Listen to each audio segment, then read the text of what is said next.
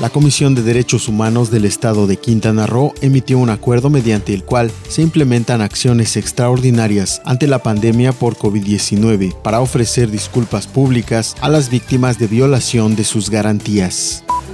para fortalecer los esquemas de evaluación de control de confianza para el ingreso y permanencia del personal penitenciario, el gobierno de la República creó el Centro de Evaluación y Control de Confianza, de Prevención y Readaptación Social. El presidente Andrés Manuel López Obrador bateó la propuesta del fondo de inversiones BlackRock para participar en la construcción del tramo 5 del tren Maya, por considerar que con presupuesto público podrán financiarse los 17 mil millones de pesos que costará la sección que va de Tulum a Cancún. Toda la información completa a través del portal www.lucesdelsiglo.com.